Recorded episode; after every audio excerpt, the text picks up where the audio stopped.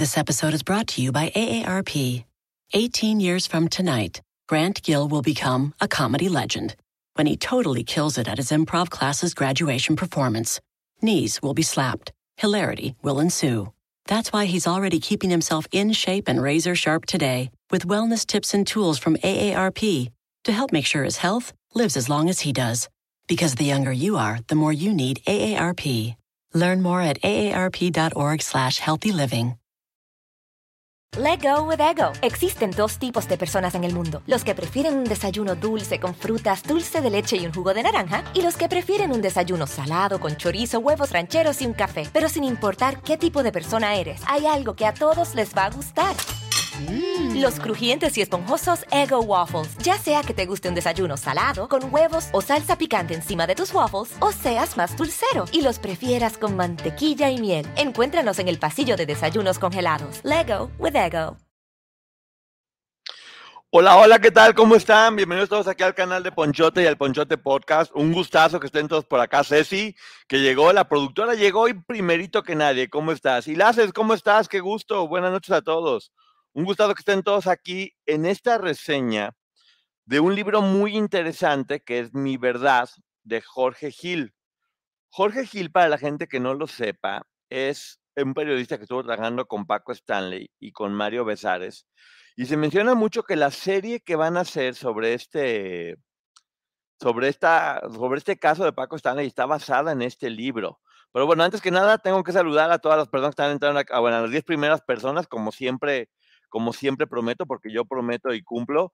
Así que, Manuela, saludos, Mónica, Leticia, Tavo, ¿cómo estás? Selene, Elsa, Yadira, Carly, Lorena Rodríguez, Rosa Sánchez, Mirna, Beverly, Elizabeth, Rosario, Melina, Dora, Camila, Guadalupe, Elizabeth, Norma, Eriqueta, Esmeralda, Oli, Rosalba, Elizabeth, Román, Pilar, Iligogo, Ivette, Yoko, Irma, Priscila, Camila, Melina, María, y ya, hasta aquí llegamos en este momento.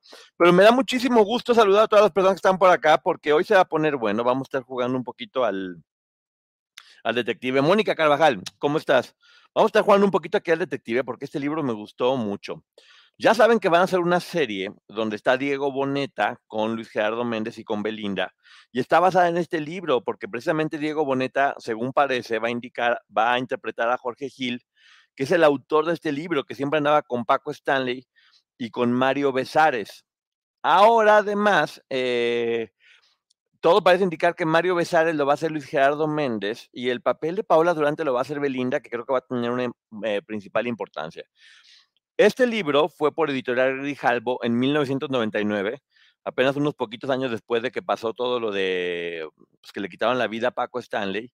Y la verdad es que te deja congelado. Eh, Poncho, fui la primera, sí, siempre la primera, sí, eh, te deja congelado porque porque básicamente le tira la culpa a, Mario Besares. Le tira la culpa a Mario Besares muy cañón y, da pruebas además, porque Jorge Gil es un periodista. Diego Boneta será Paco, no Jorge, no, te equivocas, Andy. Diego Boneta va a ser Jorge. Paco Stanley lo va a ser otro actor, es información que tengo verificada. Entonces, él platica los últimos 48 horas que sucedieron y lo platica él porque él fue testigo, que es lo más importante. Él fue testigo de todo lo que estaba, de todo lo que estaba viendo. Y, y él, ahora sí que platica de su verdad y siendo periodista, porque hay que recordar que Jorge Gil es periodista. Y se involucran muchas personas, estoy complementando esto con otra información de otro libro que hicieron sobre Paola Durante y de varios reportajes que hicieron que puede estar eh, complementando todo esto, pero bueno, ya les platiqué que el libro se llama Mi Verdad, el caso Stanley de Editorial Grijalbo, 1999, lo escribió Jorge Gil.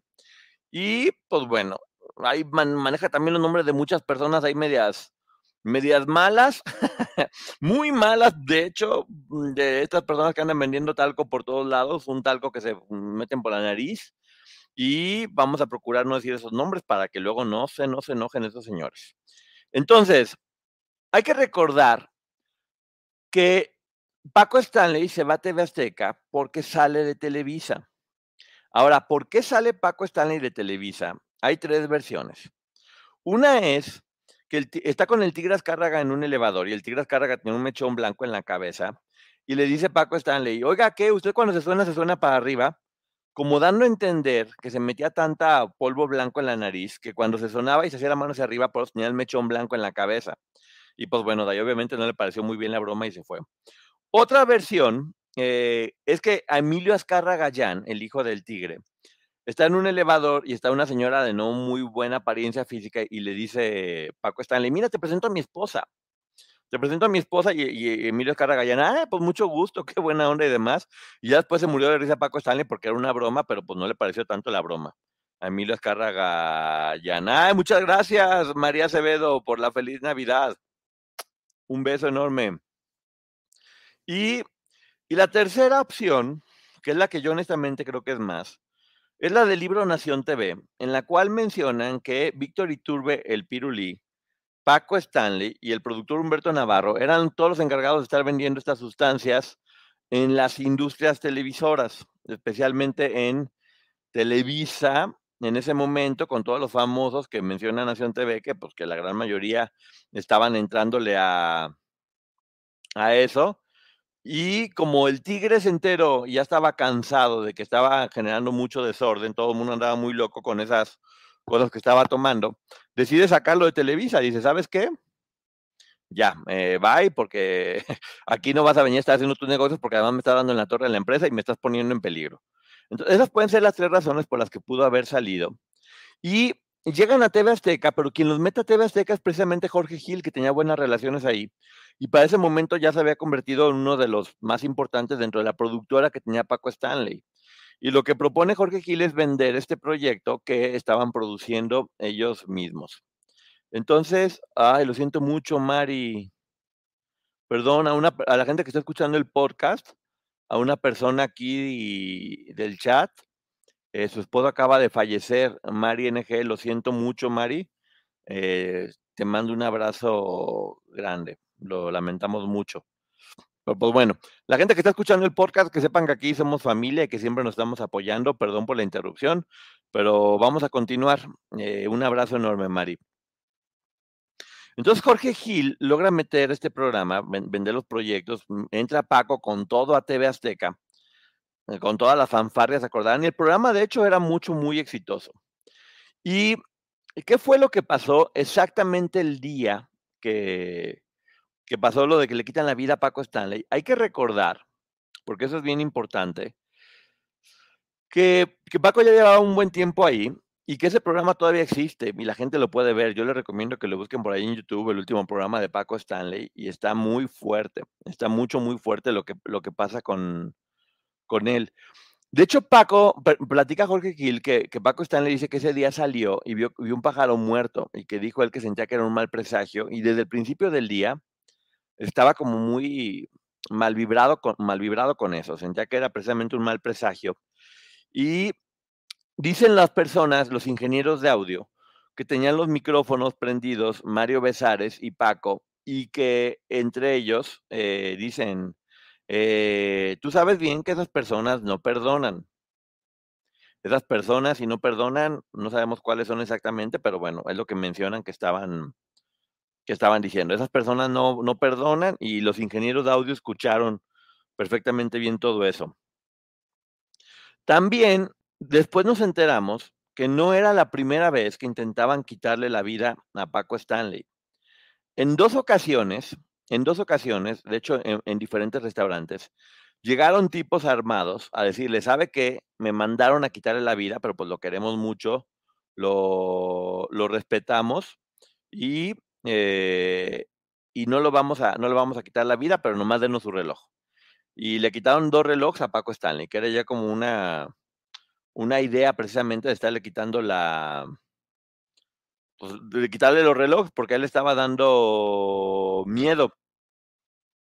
Entonces no es que fuera una, de hecho después en una entrevista platica a Jorge Gil, que platicó con la mamá de Paul Stanley y que ella le comentó que no eran dos veces, que ya habían sido nueve veces la que habían intentado quitarle la vida a Paco o que había tenido nueve atentados.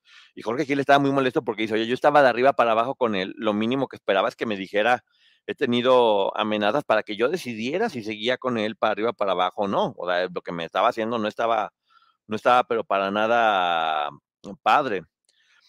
Vamos a ver qué se dio ese día. Y vamos a ver todas las pruebas y sobre eso iremos viendo eh, qué, cada, qué pensamos cada uno de nosotros. Como estamos diciendo, vamos a estar jugando a las adivinanzas. Ese día, ese día exactamente, Mario llegó muy tarde. Llegó muy tarde, dicen que acostumbraba a llegar tarde, pero ese día llegó especialmente tarde y que Paco se enojó mucho y que le dijo, o haces bien tu trabajo o te vas. Entonces ya había varias tensión, dicen que la relación entre Paco y Mario para ese momento ya no era, pero para nada buena, que tenían muchos problemas, eh, tenían muchos problemas de, de carácter y, y son pruebas que él está poniendo, eh, para que vayamos viendo si, si es verdad o, o no. De hecho, él, él, dice frases muy, ese día está hablando como de frases muy, muy profundas. Ya ven que de repente le gustaba como, como la poesía. Y él dice, bueno, todos necesitamos levantar el ánimo de, de vez en cuando. Eh, pues yo no sé si estaba refiriéndose a, que se metieran sustancias o a que estaba bajoneado anímicamente. Pero hay una parte de ese programa que si todos estamos viendo, es mucho, muy fuerte. A Paco Stanley le llegan unos mensajitos, ya ven que en aquellos tiempos la gente hablaba por teléfono y le llegan unos mensajitos en tarjetas, y de repente ve un mensaje, se queda pálido y sale del aire. Sale, de, sale del aire durante 10 minutos. Ustedes imaginen un programa en vivo donde el conductor principal sale del aire 10 minutos. Eso no es muy común. ¿Qué vio, en ese mensaje, ¿Qué vio en esos mensajes o por qué salió y se puso pálido y empezó como a sudar mucho? De hecho, regresó sin saco porque le estaba dando como mucho calor después de lo que había visto en esos mensajes. Y empezó a portarse como muy agresivo con Mario Besares. Le decía, eh, está hablando tu hermano, que ya le pagues, ándale, ya págale a tu hermano. Y le pegaba y lo golpeaba y ya, ya, ya le voy a pagar. Entonces, eso podía ser como una... Eso podría ser una, un adelanto de la teoría que más adelante vamos a ver que se estuvo manejando respecto a a las posibles causas de que le hubieran quitado la vida a, a Paco Stanley. Entonces está muy violento con, con Mario Besares de, hey, ándale, que ya le pagues, y tu hermano, y dice que ándale, y vamos a estar viendo. Y se termina el programa. Una vez que se termina, les toca ir al programa con sello de mujer, que tenía dos nuevas conductoras, y pues bueno, van allá, son padrinos, debería ser divertido, pero si ustedes ven ese video que también aparece, estaba súper súper desconectado, ¿eh? Estaba súper desconectado y como que no, no entraba muy bien en la, no entraba muy bien en la, en, la plática. Y terminan el programa y deciden ir, a, deciden desayunar. Dice Jorge que siempre tenían varias opciones, porque dice Paco, eh, ¿sabes qué? Vamos, a, vamos al Charco de las Ranas, que es una taquería muy importante, que está por ahí cerca de, de Azteca. Y, y Mario Besares hace una llamada y dice, oye, nos vamos a dar un charcazo, como platicando que iban a ir al charco de las ranas. Más adelante en la investigación, Mario niega por completo haber hecho esa llamada. Después se comprueba que sí hizo la llamada. Y dice, ah, no, él dice, ah, no, sí, le hablé a Brenda para avisarle que íbamos a ir para allá, ya no me acordaba. Pero sí lo niega y adelante. Que tengo pintura en la ceja, me están diciendo. ¿No? Pero bueno, sí, a Jorge aquí lo hirieron. Vamos vamos a hablar más adelante un poquito de eso. Entonces deciden que van a ir hacia allá y, Mario lo niega, lo cual es raro. Es, es, raro que lo haya negado porque pues no tendría nada de malo decir, ah, le hablé a tal persona para decirle que íbamos a estar para allá. Pero desde ahí ya había broncas. En ese momento Paco Stanley estaba con una chica que se llama Mónica Olmos, que todo mundo que estaba ahí cerca sabía que era su que era su novia de momento. Era una chica muy guapa, que de hecho dicen que cuando él llegaba tomado, ella le preparaba el desayuno y la trataba muy, muy bien. Estaba muy jovencita. Y Paco le llama a, a ella, le dice, ¿sabes? Al parecer le llama a ella y dice, ¿sabes qué nos vamos a ver en la noche? Y Mario Besares dice, no, pues no, no le habló, le habló una chava nada más para decir que le iba a ver. Dicen, porque dice que una chava, si, si Mario sabía perfectamente bien que era Mónica Olmos, sabía perfectamente quién era y con quién iba a ir, porque está escondiendo esa, esa información. Pero si no se llevaban bien, ¿por qué irían a comer juntos? Porque estaban trabajando juntos, Giselle, y muchas veces en el trabajo surgen roces, surgen roces y, y la gente, pues igual sigue conviviendo, hombre, pasan de momento y sigue estando allá. Entonces, bueno, vamos a, vamos a ver qué, qué es lo que están diciendo. Es un foco, pero bueno. Entonces, le llamó a la chava y platica a Jorge que, se empieza, que empieza a hacer memoria y que le, que le decía Mario a, a, Jorge Gil, oye, por favor háblale mal de mí a Paco para que Paco me corre, y así tú te encargas de llevar los asuntos privados, porque yo no quiero estarme haciendo cargo de esos asuntos privados. Entonces, ahí está como raro por qué, por qué Mario quería que le que lo corrieran y por qué le pedía a Jorge que le hablara mal de él y que llevara los asuntos privados. Da a entender, obviamente, que es como que Mario ya estaba harto de estar en ciertos negocios con Paco y que por eso ya quería salir de alguna forma y no podía. Poncho, Jorge Gil cree que Mario fue culpable. Yo creo que sí, y aquí irá todas las pruebas para decir por qué cree que, que Jorge, que Mario fue culpable. Pero vamos a ver ahorita qué es lo que él dice, porque les vuelvo a recordar que esto no lo estoy diciendo yo, lo está diciendo Jorge Gil. Paco se llevaba muy duro con Mario. Sí, se llevaban muy duro, pero ya vamos a ver cómo esto más adelante fue, fue subiendo de nivel. En una fiesta que organizó Paco Stanley, donde estaba Charlie de Garibaldi, Martín Luna, que Martín Luna, hay unas historias muy feas de él en TV Azteca, y estaba Tony Flores, un cómico. This episode is brought to you by AARP. 18 years from tonight, Grant Gill will become a comedy legend when he totally kills it at his improv class's graduation performance. Knees will be slapped. Hilarity will ensue. That's why he's already keeping himself in shape and razor sharp today with wellness tips and tools from AARP to help make sure his health lives as long as he does. Because the younger you are, the more you need AARP. Learn more at aarp.org slash healthy living. Dice, dice que, que, llegó con Martín Luna, Mario Besares, y que le dijo, oye, ya, hombre, yo ya estoy listo para tener mi propio programa, ya quiero estar solo, ya no quiero estar con Paco. O sea, él ya estaba preparando en lanzarse como, como solista. No, no estaba, no estaba pensando en estar con Paco más tiempo. Lo que está dando a entender aquí Jorge Quiles que ya había tiempo buscando cómo se iba a estar separando de, de eso. Después, ya saben que se termina la fiesta, pues empiezan a tomar y se va quedando con el tiempecito, se van quedando, se van quedando solos. Ay, había acá. Eh, se van quedando solos. Ay, Dios.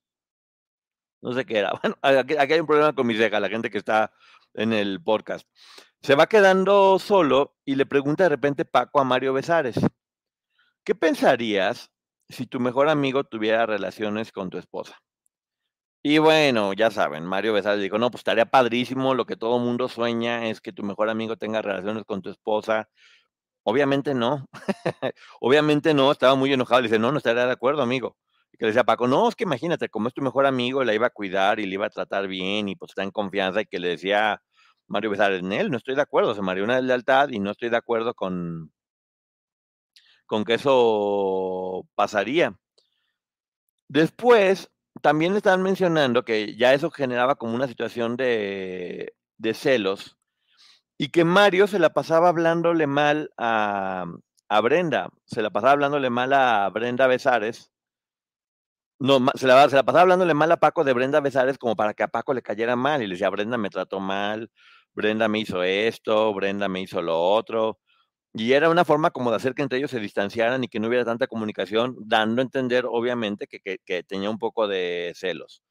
Ya el problema más grande, y aquí sí quiero ponerme serio, es porque Paco hacía bromas muy pesadas respecto a que el hijo más joven de Mario Besares se parecía mucho a él.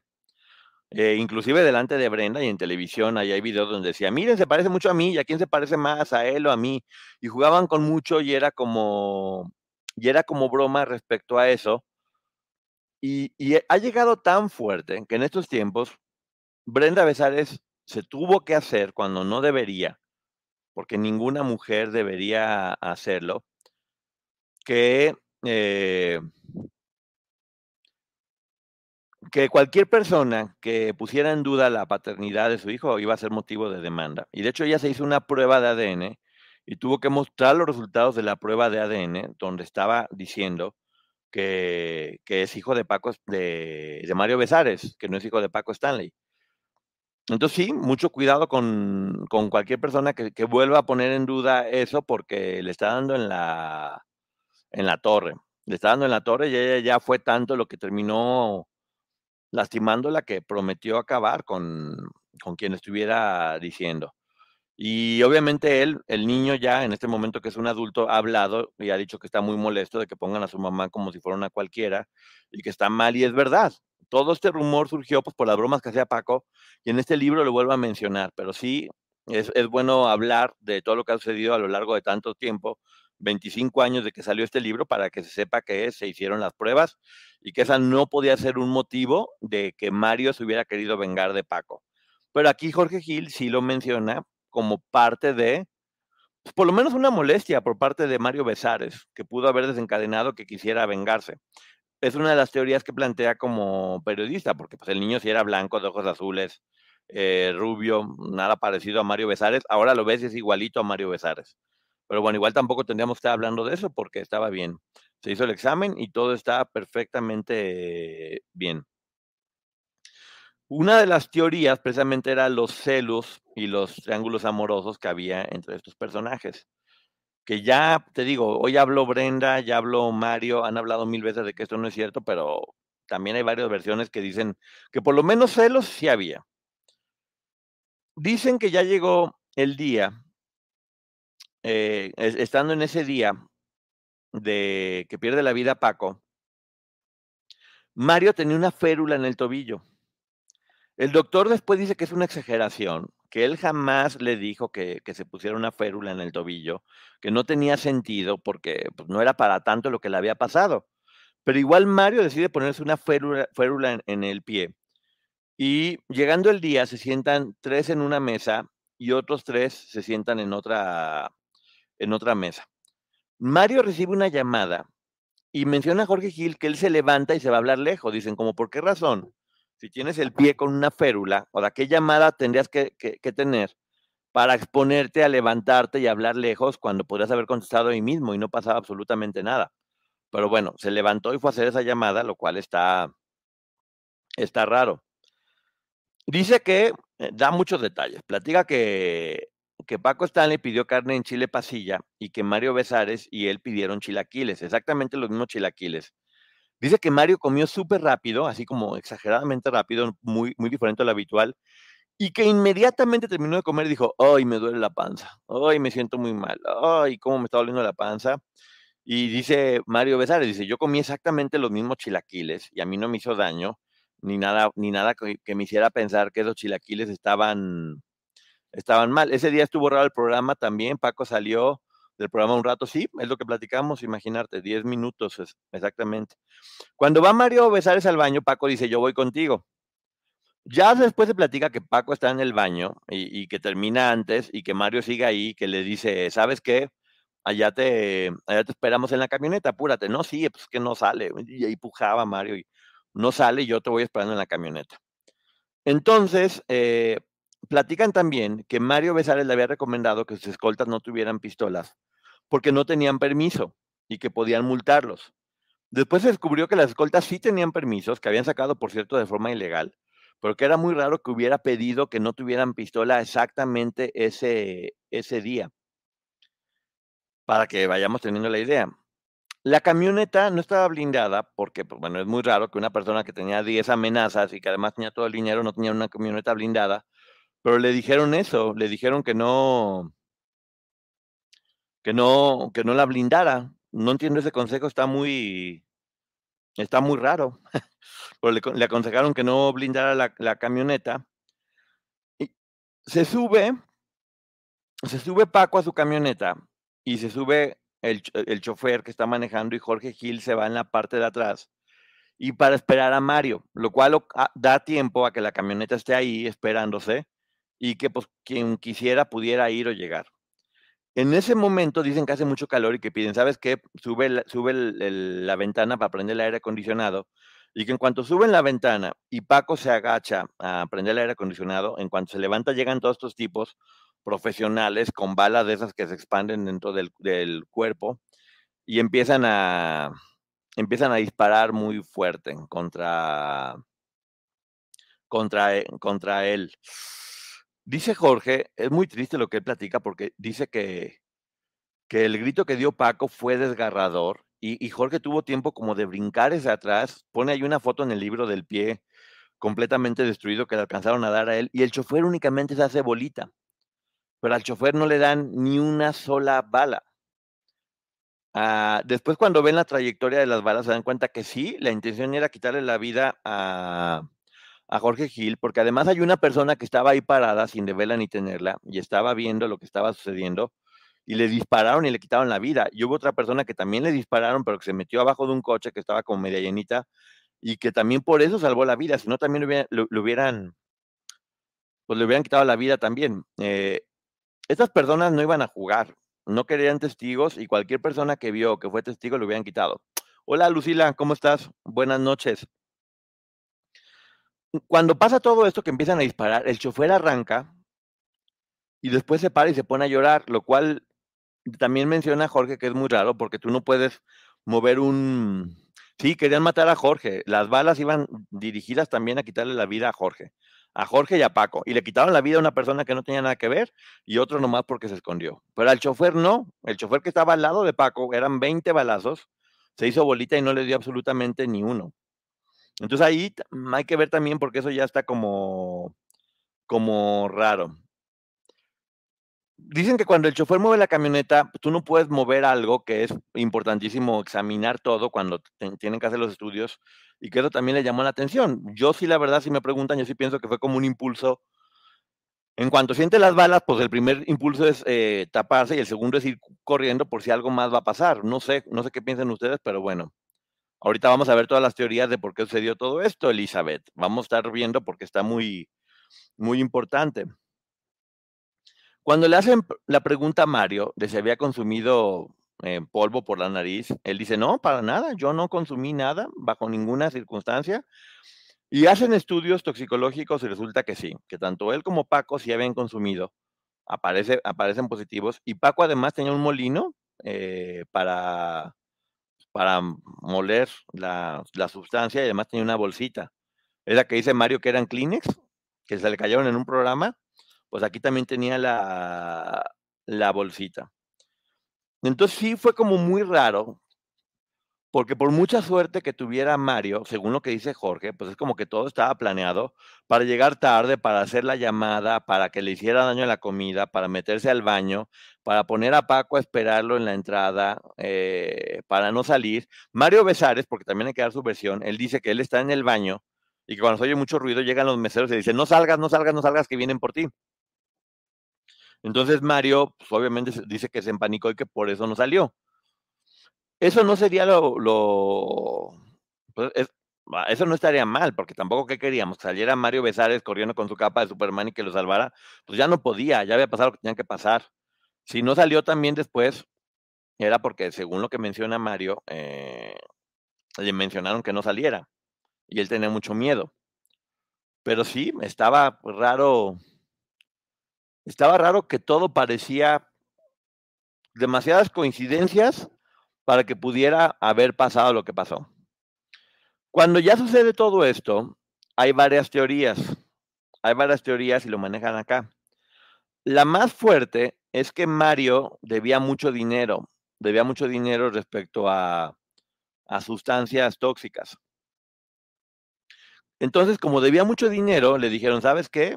si no tienes para pagarnos, que hay que recordar que durante el programa le dicen a Paco Stanley.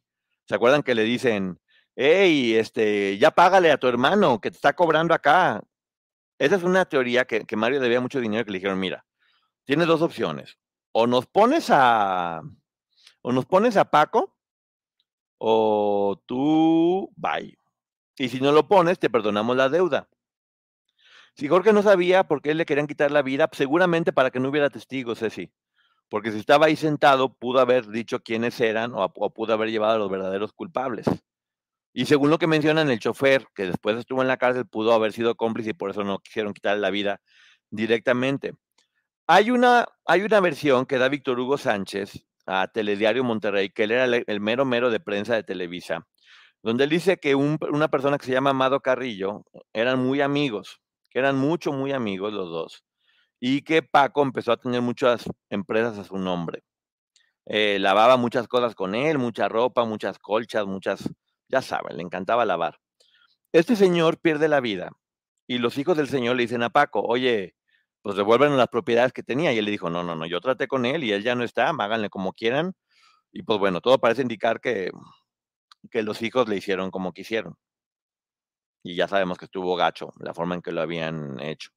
La tercera opción, eh, platica Luis, Luis Gabriel Valencia, de repente un cocinero que está en prisión dice, no, no, no, yo sé cuál es la verdad, y resulta que hay uno que se llama el Cholo, y hay una, su novia que es la, la, güera, que son los que lo metieron, yo, yo soy testigo de todo eso, ¿por qué, ¿por qué le querían quitar la vida? Y se convierte en el principal testimonio en ese momento. Había sido el Cholo y el Edecán La Güera. Hacen un retrato hablado, ¿se acuerdan? Del, del Cholo, que todo el mundo sabía y todo el mundo estaba buscando. y el que después atraparon, que resultó después que era inocente, dice, uy, yo cuando vi la foto dije, a ver si no me atrapan porque me parezco mucho y le daba risa. Pues sorpresa que sí, sorpresa que sí lo agarraron a él y lo, y lo culparon como uno de los principales responsables. Y a Paola Durante dice que de repente llegan y le dice, ¿sabes qué tienes que venir? Y ella dice, pues no sé a qué. Llegan dos mujeres, la están aprisionando y de repente le dicen, ¿sabes qué pasa aquí a que te, a que te reconozcan? Ella no entiende qué pasa. Normalmente en esa situación ponen a cinco personas parecidas para que digan cuál de las cinco fue. Y ella dice que le dijeron, no, pues te reconocieron, vas para la cárcel. Pero me reconocieron de qué? Pues te reconocieron. Te reconocieron y vas para la cárcel porque, pues porque ya, porque te toca, porque ya te reconoció y dijo que tú fuiste de la que metió a Paco Stanley. Y ahí es como terminan metiendo al Cholo y a Paola, que al parecer, según lo que dicen, no tenían absolutamente nada que ver. En la historia detrás del mito, en el programa que hacen de la historia detrás del, mito, eh, Samuel del Villar, que en ese momento era el mero mero para investigar las cosas, dicen que mandó una persona que se llama Telésforo con, Luis, con Luisa el cocinero este que trabajaba para gente mala, y que le dijo, ¿sabes qué? Tienes que inventar esta versión del Cholo y la Güera, porque ya hablamos con, con las personas, que en este caso era el que era el Cholo y Paola Durante, para que digas para que digas que, todo, que ellos fueron, eh, que des toda tu versión, porque cuando sucede que le quitan la vida a Paco Stanley, eh, TV Azteca empieza una, una campaña súper fuerte y también Televisa, pero especialmente TV Azteca, en contra de Cuauhtémoc Cárdenas, que en ese momento era el que estaba encargando el Distrito Federal, que era primera vez que un gobierno de oposición estaba, y hacen toda esta campaña en contra eh, y tenían que tener una teoría o tenían que solucionarlo de una forma rápida. Rápida, rápida, rápida, porque no, porque no podían esperar más a que lo siguieran destruyendo. Sí, teléfono. Entonces hablan con él y dice Luis Amezco, ok, yo voy a decir todo. Le dicen, de hecho, en 15 días van a salir ellos libres, tú no te preocupen, eh, y, van a recibir mucho dinero, tanto el cholo como la chica. dice este cuate, ok, me parece, me parece perfecto, van a recibir dinero, yo hablo, yo digo, y también a él lo iban a dejar libre. Pues resulta que pasa el tiempo y ni lo dejan libre a él, ni dejan libre a Paola, ni dejan libre a, al Cholo, y se empieza como a, asustar. Y él en una, dice que va a dar una rueda de prensa para decir cuál fue la verdad, y les cambia por completo la jugada, y dice ahí, yo aseguro que Luis, el Cholo y Paola son inocentes. Eh, de Mario yo no puedo decir nada, pero de los otros tres les aseguro que no es cierto. Y es ahí cuando los dejan libre, después de haber estado muchísimo tiempo presos por, por nada, lo cual es una historia que también es como de, pues, como de terror, porque ellos ni siquiera, como dice Paola, yo nomás estuve por ser rubia y el otro compadre dice, pues yo nomás era, porque me aparecía el cholo, es lo que estaban mencionando, no había forma de que me estuvieran metiendo.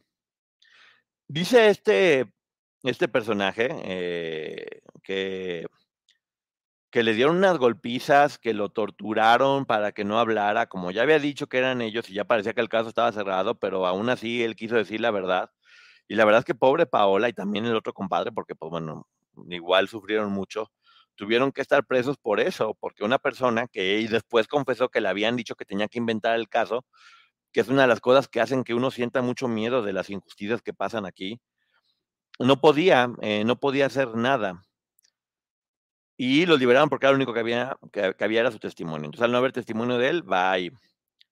Jorge Gil, que ahorita mencionaban, ¿por qué no inculparon a Jorge Gil? Dice que le hicieron mil, entre, mil entrevistas donde intentaban que dijera cualquier cosa para dejarlo preso. Le preguntaban una cosa de una, de otra razón, le preguntaban, ¿tú te metes sustancias? No, no me meto, ni siquiera tomo. Y, estuvo muy fuerte. Eh, querían todo el tiempo, sí eran chivos expiatorios, todo el tiempo estaban queriendo que Jorge Gil dijera algo para también nombrarlo de alguna forma culpable y también era una forma de silenciarlo. ¿eh? La estrategia era, yo creo, que silenciar a todos estos personajes para que no pudieran hablar y quedar como solucionamos el crimen rapidísimo, que es la teoría un poquito que hace Jorge Gil. Después sale Samuel del Villar a dar una rueda de prensa donde dice que Paco Stanley tenía nexos con Amado Carrillo y que por eso que era una venganza la que estaba teniendo contra Paco. Lo dijo públicamente pues lo cual era muy fuerte, pero también este señor Samuel del Villar, según lo que mencionan en este libro, fue el que mandó a Don Telésforo para convencer a este cocinero de que le echara la culpa a dos personas que no tenían nada que ver. Entonces ahí, ahí se va poniendo cada vez más, más turbio. Ya él, pues le digo, le siguen haciendo entrevistas. Cuando, cuando están investigando, se dan cuenta que Paco Stanley tenía 5 millones de dólares en propiedades, pero también tenía 5 millones de dólares eh, en un banco en las Islas Caimán que ya sabemos que las Islas Caimán luego las usan mucho para no pagar impuestos, son paraísos fiscales, pero bueno, lo descubren con, con, pues, un montón de dinero. Fíjate, Paco, la verdad que estaba ganando bastante, bastante bien. Hay que recordar que siempre en el libro de Nación TV, porque pues, hay, que, hay que mencionar las fuentes, dicen que había tres personas que eran las encargadas de distribuir todos los polvos ahí, que eran la pájara Peggy, Humberto Navarro, Víctor Iturbe Piruli y Paco Stanley. Mencionan como los tres que manejaban todo este negocio y tanto el Pirulí como Paco Stanley perdieron la vida de, pues, de una forma gacha. De una forma gacha porque al parecer estaban metidos en ese tipo de, negocios. También se acuerda para ese momento eh, Jorge Gil que un día le dijo Paco a, a Mario Besares, oye, ¿por qué no incluimos a Jorge en todo?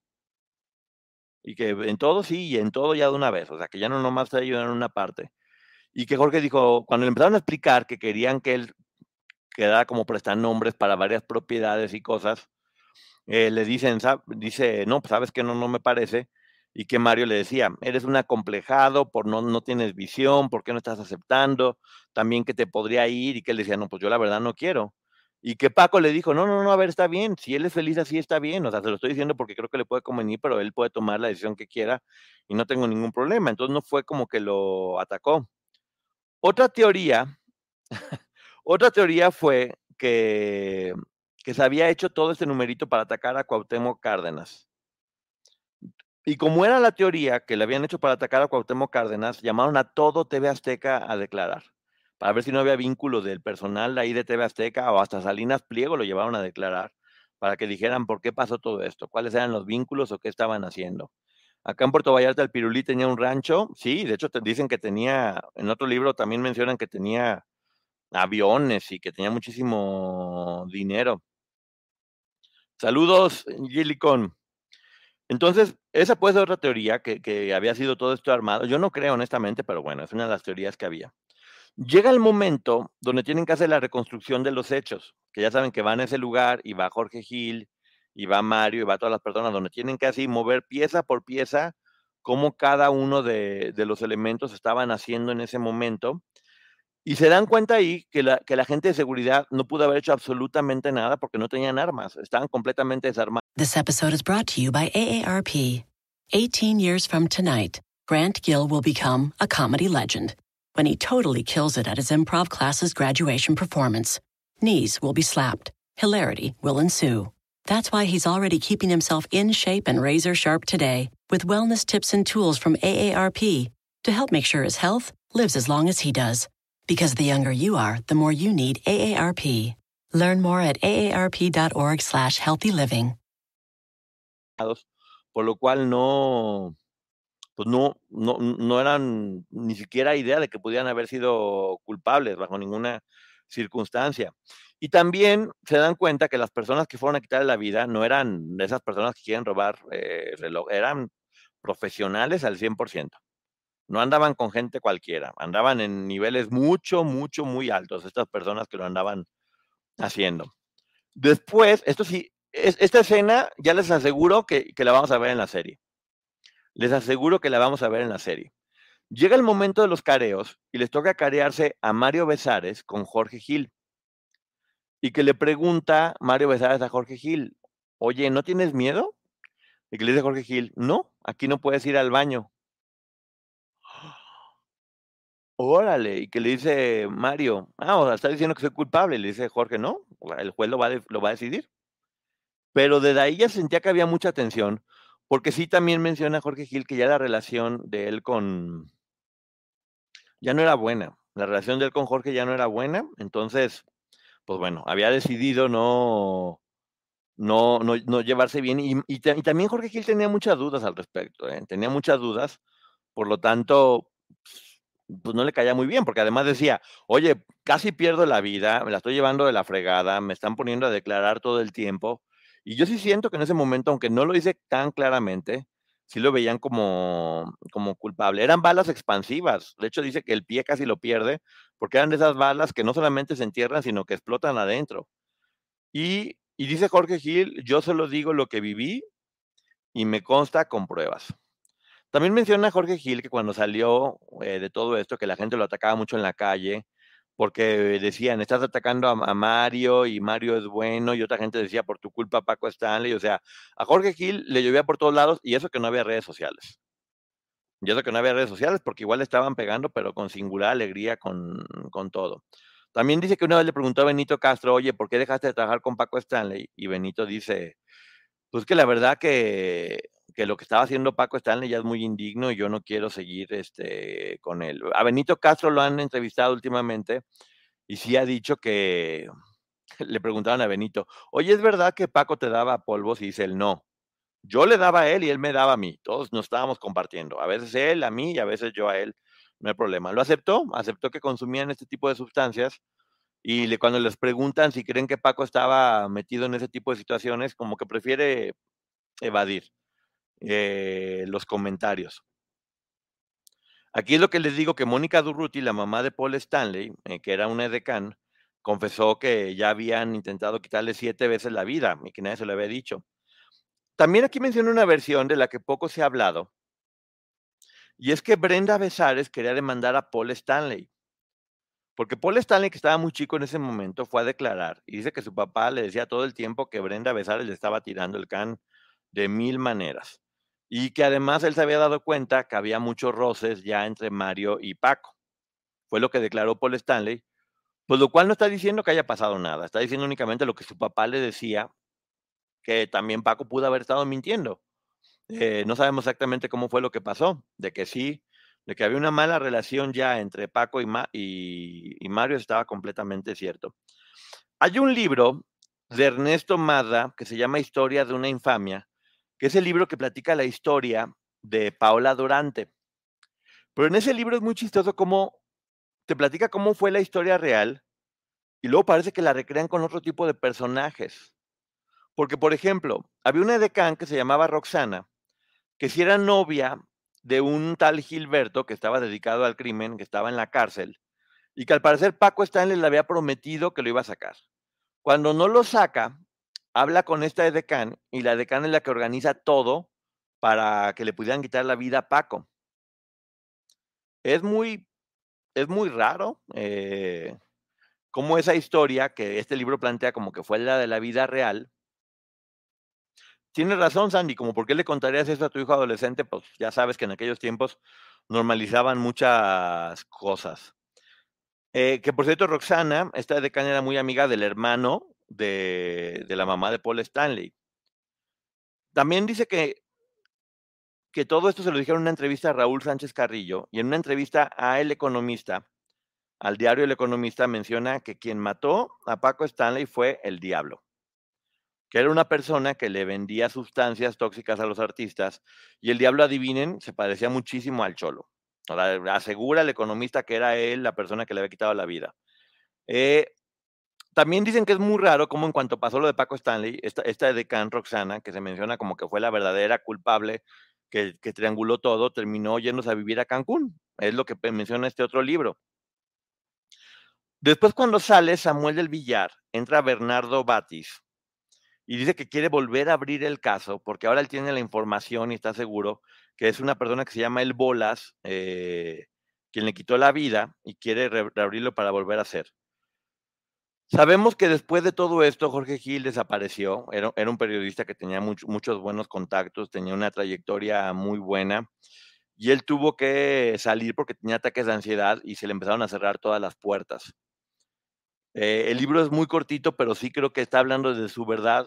Y Ahora imagínense todo lo que Jorge Gil ha investigado a lo largo de todos estos años.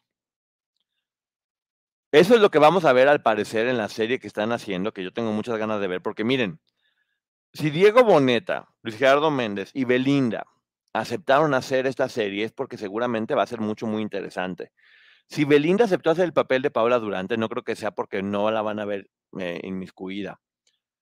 Eh, testigo protegido podría ser, ahora sí ya estamos platicando. Paco saludó en vivo a un hombre que estaba en, cosas turbias y dijo que este hombre estaba ahí presente ese día, que por cierto era tocayo de Mario. Ok. Eh, se llama Mario Sam, como Samba, ¿no? Algo así.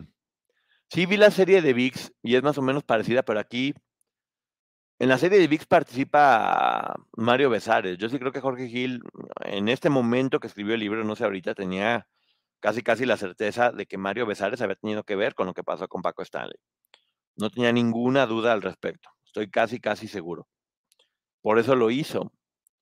Y también uh, Mario Besares, a, Mario Besares le fue muy bien. Se fueron a Monterrey junto con, con, su esposa Brenda, su familia siguen estando con una buena relación entre ellos y tuvieron un programa durante mucho tiempo, no le fue para nada mal. Sí, Mario, Mario después salió inocente, hay que decirlo. Así como salieron Paola y el Cholo y Luis libres, también después Mario Besares salió libre no se le pudo comprobar absolutamente nada de lo que se decía. Poncho, bien dijiste ayer, entre más le rascas, más mugre sale. Sí, pero pues como un líder del entretenimiento como es Paco Stanley, eh, que todo el mundo quería, que tuvo un éxito rotundo, porque de hecho en Azteca levantó muchísimo el rating, muchísimo, muchísimo, muchísimo. Eh, terminó de esta forma y, e igual que el Pirulí, con todas las teorías que había al respecto. Dicen que ahora Paul Stanley está pasando por un momento de depresión muy fuerte. Lo vimos en la casa de la famosa con, con ansiedad, que no podía dormir. Pues porque sabe que van a salir estos casos y le genera mucha ansiedad. Y yo le diría, Paul, tú no tienes absolutamente nada que ver. El programa de Mario Besares se transmitió por más de 10 años en multimedia, se llamaba Cábatelo, lo sacaron por problemas de ego con Ernesto Chavana. Pues bueno, ya sabes que, ya sabes, Gilly, con que en esto el ego siempre termina termina dándole en la torre. Paco se fue metiendo tanto que se fue Boca en México más impune y descarado que ahora. Sí. La está realizando Netflix, no es la de VIX, sino hay una que sacó VIX, que es más como un documental, pero esta serie al parecer va a salir en Netflix y, y es casi seguro que no lo han dicho, porque Diego Boneta va a ser este personaje, que va a ser Jorge Gil. Diego Boneta no haría un papel secundario. Gracias, Ciencia con Alma. Muchas gracias por tu valiosísima aportación. Paul no estaba nada conforme con la serie. No, pues no está conforme porque es su papá finalmente. Y como él dice, Paul, él, él estaba intentando levantar un proyecto dice, ok, estoy de acuerdo que sale de mi papá en ese momento, pero mi papá fue mucho más que eso. Fue un líder del entretenimiento, de la diversión, y no tendría sentido que únicamente se vea como eso. Pero pues la realidad es que sí, cuando platican de qué se va a tratar la serie que van a hacer para Netflix, dicen que son las últimas 48 horas de su vida y pues bueno, este libro narra las últimas 48 horas de su vida. ¿No era en Amazon? Eh, pues no, hay, que, hay que esperarnos a que salga, porque la verdad es que como siempre guardan confidencialidad. Puede ser en Amazon, en Netflix, pero en alguna plataforma va a estar saliendo. Ya quisiera Jorge parecerse a Boneta, pero pues bueno, y ya quisiera también Mario parecerse a Luis Gerardo Méndez y Paola Durantes a, a Belinda, pero pues bueno, lo están haciendo con actores más chidos y hay que ver también cómo los maquillan, eso me está gustando. Poncho, todo bien, veo tus ojos tristes, muy bien, Marce. Hoy lloré, pero de gusto. Hoy, hoy tuve una muy bonita noticia que me hizo, que me hizo chillar de gusto, pero estoy muy bien. Sí están los ojos un poquito hinchados porque han andado muy chillón, ando muy, muy sensible en estas épocas decembrinas, pero, pero me gusta, cada vez confío más en que hay gente buena y me encanta la gente buena y me encanta pues eso, me, encanta creer un poco en la magia en este mundo. De repente habla uno de tantas cosas tan complicadas y tan malas en todos estos casos, que te da la sensación como un, poco de desesperanza en el mundo, como de, de, en qué estamos cayendo, qué está pasando, esto está horrible, y de repente te das cuenta que no, que, que hay mucha gente buena, que hay, que hay muchas cosas por hacer, que sí puede haber justicia y pues bueno, vamos a, vamos a encontrar. Coquita de lata se salió totalmente libre de cargos. ¿Coquita de lata? Poncho, un abrazo. Tienes mucha gente que te queremos. Gracias, Imelda. Yo lo sé. Tu público te queremos. Gracias, Marce. Yo lo sé y lo siento. Lo sé y lo siento y por eso me encanta estar con, con ustedes. ¿Cómo sigues de tu pie? Es la época, Poncho. A mí también me pasa. De mi pie sigo mal, pero ya puedo moverme un poquito más, porque pues, duré un día completo en cama y ahora es algo que, mira, me voy a esperar a que pasen estas fechas y es algo que ya me tengo que tratar porque cada vez ya tengo el tobillo de papel. Se me dobla con cualquier cosa y se me hincha horrible y, luego no puedo estar caminando. Tu raza te respalda, Ponchis Ponchis. Gracias, dale. En Navidad hay milagros, sí, sí, milagros maravillosos. De angelitos navideños. Tan lindos esos. Ay, qué chulos angelitos navideños. Yo aquí, como en el caso Trevi, no le creo totalmente a ninguno. Yo creo que Jorge sí es brutalmente honesto con lo que él piensa. No significa que sea la verdad, pero él es muy valiente diciendo lo que piensa y da pruebas de por qué lo hace. Hay que recordar que Jorge Gil es periodista. Entonces lo narra desde su visión como periodista y de investigación. Entonces, por eso hay que dar un poco más de credibilidad a lo que él está a lo que él está diciendo porque está dando pruebas finalmente. Ya salió otra parte del capítulo 6 de Liliana Regueiro con su amiga y la especialista. Ya lo escuchaste. No he tenido chance de escucharlo, Silvia, pero sí lo voy a escuchar. Y por supuesto que vamos a platicar. También hay como una polémica ahí respecto a lo del programa de ayer. Con esto de que si es verdad que Marlene cambió la prueba con Liliana. Hay gente que dice que sí y hay gente que dice que no. Vamos a, vamos a ver todas las opciones. Según lo que me comentaron, eh, me lo comentó Liliana. Es, casi imposible porque a Marlene le hicieron la prueba un día y dos días después se lo hicieron a, Liliana. Entonces no pudo haber cambiado la prueba porque había dos días de diferencia. Pero bueno, hay que seguir investigando y viendo. Ya después platicaremos de eso. Hay muchas cosas buenas y personas buenas y Dios te pone al lado del lugar. Gracias, Chulina. Hola, Poncho. Traes una mancha negra en la ceja derecha, cerca de tu nariz. Pues mira, es de buena, es de buena suerte. A ver, ahí está la mancha negra. Ya no la veo, pero bueno, se ve bien. Hoy decidí tener ese look de la mancha negra. Comprendo a Paul, no encuentro la razón. Paul Stanley es un tipazo, ¿eh? es un tipazo y está poniéndose mal.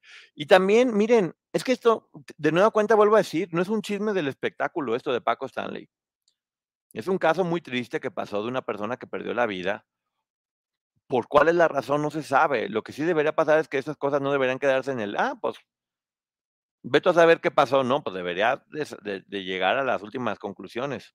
Por cierto, hoy salió el segundo capítulo de Crímenes en las Sombras para que vayan inmediatamente a correr en el Ponchote Podcast, que es el caso de O.J. Simpson. Un caso también que está padrísimo para parte del examen, O.J. Simpson. Así que no se lo pierdan hoy en el Ponchote Podcast, contenido exclusivo para podcast. Hoy el capítulo número dos. Gracias, gracias, gracias por el exitazo que tuvo el primer capítulo.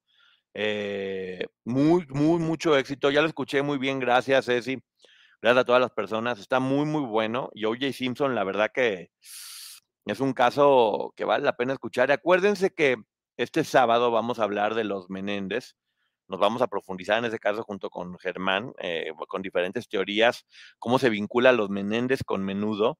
Este sábado vamos a estar hablando eh, y, terminando los siete capítulos que va a ser cada día a las ocho de la noche un capítulo diferente, vamos a platicar de todos. Vamos a hacer como un examen para ver qué opinamos de uno, de otro. Ustedes tienen mucha información, ¿eh? saben mucho acerca de, de todo esto.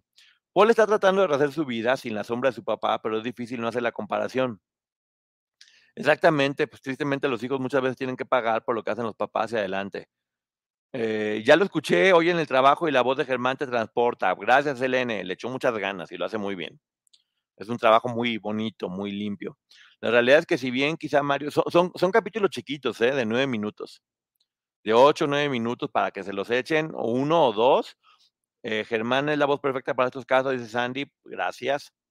Es justo debajo de su ceja y de ahí hacia su entrecejo. Se manchó con algo, me preocupé. Pensé que se había pegado y era un moretón. A lo mejor es parte de la, de la luz de Ponchote. La luz de Ponchote se refleja aquí en azul y por eso se ve de repente como que son manchones, miren.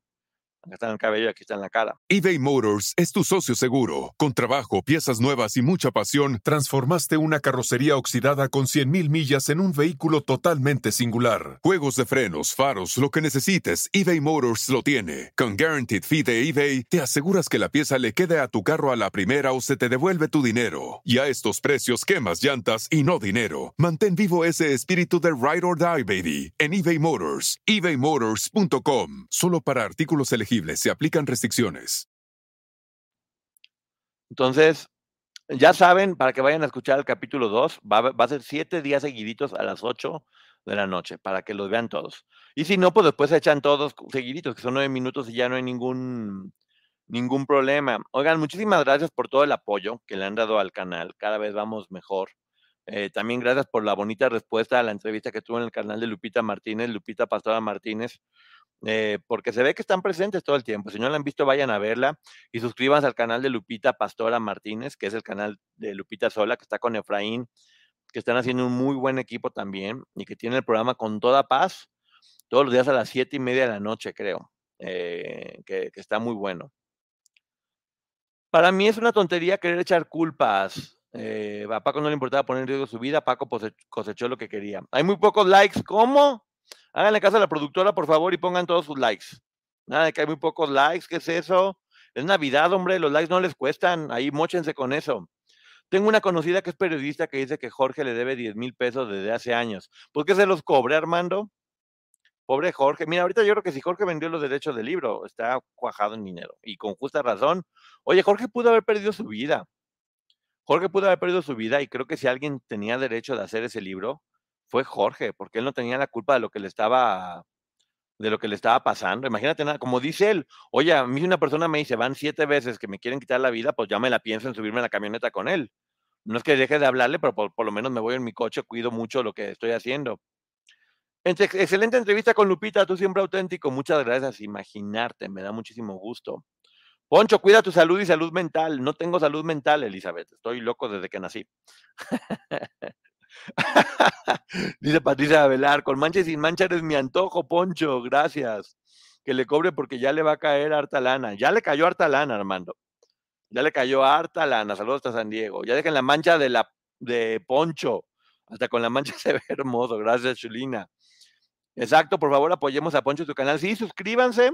Y cualquier cosa que me quieran comentar, eh, más casos que quieran que hablemos de crímenes en la sombra, tuvo un programa Ayer a las 4 de la tarde con Germán, abajo del programa pueden ponerle todos los comentarios de los casos que quieren que, de los casos que quieren que veamos, porque hay muchos, ya hay, ya, hay por lo menos siete casos, pero pongan más, más casos que quieran que hablemos de crímenes bajo las sombras y vamos a jugarle a los detectives que me encanta. Yo creo que Jorge tiene 50-50, dice mucha verdad, pero igual hay cosas que son muy subjetivas. Pues sí, hay que pensar en eso. Eh, hay, hay, que pensar en que ese libro lo escribió hace muchos años, entonces tal vez ahorita su visión sea completamente diferente. Ya te comenté mi recomendación en el video, Jade. Pues bueno, vamos a tomarla en cuenta porque ustedes son quienes van a estar armando ese concepto. Con los casos que nos digan, ya nos dijeron el, de, el de Cumbres de Monterrey, el de Dayani, el de varios casos, ¿eh? ¿Quién sabe si tiene dinero a un Jorge, le compra, fue a inicios de año? Pues no creo que sea poquito dinero, Gaby. Lo, lo que sí, pues, Jorge, págale los 10 mil pesos a esta muchacha, hombre, está esperando los 10 mil y seguramente le va a dar mucho gusto. Mónica Valencia, cóbrale a Jorge. no, Jorge es buen tipo. Eh. Yo lo que he escuchado de él es que es un buen tipo y vale la pena, vale la pena apoyarlo. Ya, lo que pasó no fue nada fácil, acaba de tener bebés y pudo haber perdido la vida en ese momento por algo que ni siquiera estaba haciendo. Yo quisiera saber qué piensas tú, Poncho. A mí me parece muy congruente lo que está diciendo Jorge Gil, y no podría decir que nadie es culpable, pero sí creo que Mario tendría que dar muchas explicaciones de... Él dijo que ya no va a volver a hablar del caso, yo creo que sí va a tener que volver a hablar del caso cuando pase esto del documental, porque pues, va a estar bien, no le va a pagar, sigue escondido. No, no está escondido, Guadalupe, Jorge no está escondido. Con la serie va a volver a vender el libro. Pues yo creo que haría un nuevo libro más bien, Sandy, porque pues ya para vender el libro antiguo ya que se ganaría.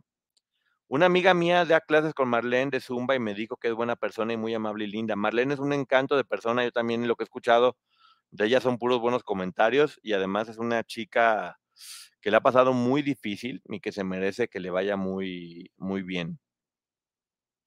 Poncho, siento que me faltó más de, de, él, pues bueno, ya lo vamos a ver en la serie próximamente para complementar. La muerte de Michael Jackson también estaría suave que la investigáramos.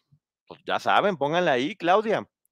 Dicen que fue por pastillas, por medicinas. Lo de Juan Gabriel también hay un libro que habla de cómo lo, según ese libro, de cómo Juan Gabriel lo explotaron eh, haciendo concierto tras concierto cuando ya no, él no debería estar haciendo cosas porque estaba muy mal de salud. Ese libro también está muy interesante respecto a él. Acuérdense de lo que aprendimos con el caso Andrade, cada verdad es diferente y no quiere decir que los involucrados estén mintiendo. Eso, Gilicon, siempre poniendo orden. Poncho, Juan Gabriel está vivo, no sé, a mí no me consta, a mí no me consta. Pero tampoco me sorprendería. Según la versión del libro, Susi, eh, hay, muchos testigos que vieron el cuerpo de Juan Gabriel. De hecho, dicen que cuando estaban bajando las escaleras con el cuerpo, el cuerpo se les cayó y que fue una escena muy, muy fuerte. Pero tampoco me cierro a pensar que si pudiera estar vivo, porque dicen que, que, dicen que debía muchos impuestos y que pudo haber sido la forma de liberarse de, de estar en la cárcel. Lo de Pedro Infante también está interesante. Eh, la serie va a ser basada en el libro de Jorge Gil, todo parece indicar que sí. Todo parece indicar que sí. Y me gustaría pensar que ya el año que entra va a salir, porque cómo se tardan en sacar las series, oigan. Hay una sustancia en el medicamento que le recetan los artistas que tienen sobredosis, ha sucedido. Como los cranberries. Sí, es que terminan eh, enganchándose con los medicamentos. También tiene el caso de Pedro Infante. Estaba viendo la, unos capítulos de la bioserie que está muy fuerte, oye.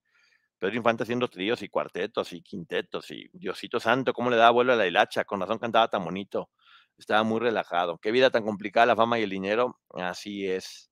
Cuando Gabriel está en Cuba con Tupac y Elvis, ah, y Michael Jackson, pues yo fui a Cuba y no los vi, ¿eh? no encontré ni a Wendy, que estaba por ahí viva echando relajo, imagínate si los va a encontrar a los demás. Pero bueno, muchísimas gracias por haber estado en esta, en esta reseña. Eh, Poncho, ¿recomienda el canal de Lupita de Alma Rota? Sí. Lupita Pastora Martínez, vayan y suscríbanse a su canal y tiene ahí una lista de reproducción de Almas Rotas, que está muy bueno. Habla también de muchos casos así como de suspenso y de misterio, que lo hace con la doctora Mel y me gusta mucho el trabajo que hace Lupita y Mel en, ese, en esos capítulos. Entonces vayan y véanlo también y suscríbanse al canal. Entonces, pues bueno, eh, me, da mucho gusto que estén por acá. Eh, nos estamos viendo mañana. Voy a ver lo de Liliana, lo de las entrevistas que están teniendo y ya mañana estaremos informando que sigue. Por lo pronto a las 8 de la noche se, se sube el tercer capítulo de Crímenes bajo la sombra y a las 11 de la noche seguramente nos vemos, ¿va? Pero bueno, estamos en contacto. Muchísimas gracias. Los quiero mucho. Sean felices y practiquen la Navidad, que la vida es bonita y los angelitos andan sueltos. Así que nos vemos. Los quiero mucho. En verdad. Bye, bye, bye, bye, bye. Life is a highway, and on it there will be many chicken sandwiches. But there's only one McCrispy. So go ahead and hit the turn signal if you know about this juicy gem of a detour. Algunos les gusta hacer limpieza profunda cada sábado por la mañana. Yo prefiero hacer un poquito cada día y mantener las cosas frescas con Lysol. Las toallitas desinfectantes de Lysol hacen súper conveniente limpiar superficies como controles remotos, tabletas, celulares y más, eliminando el 99.9% de virus y bacterias. No solo limpies, limpia con Lysol.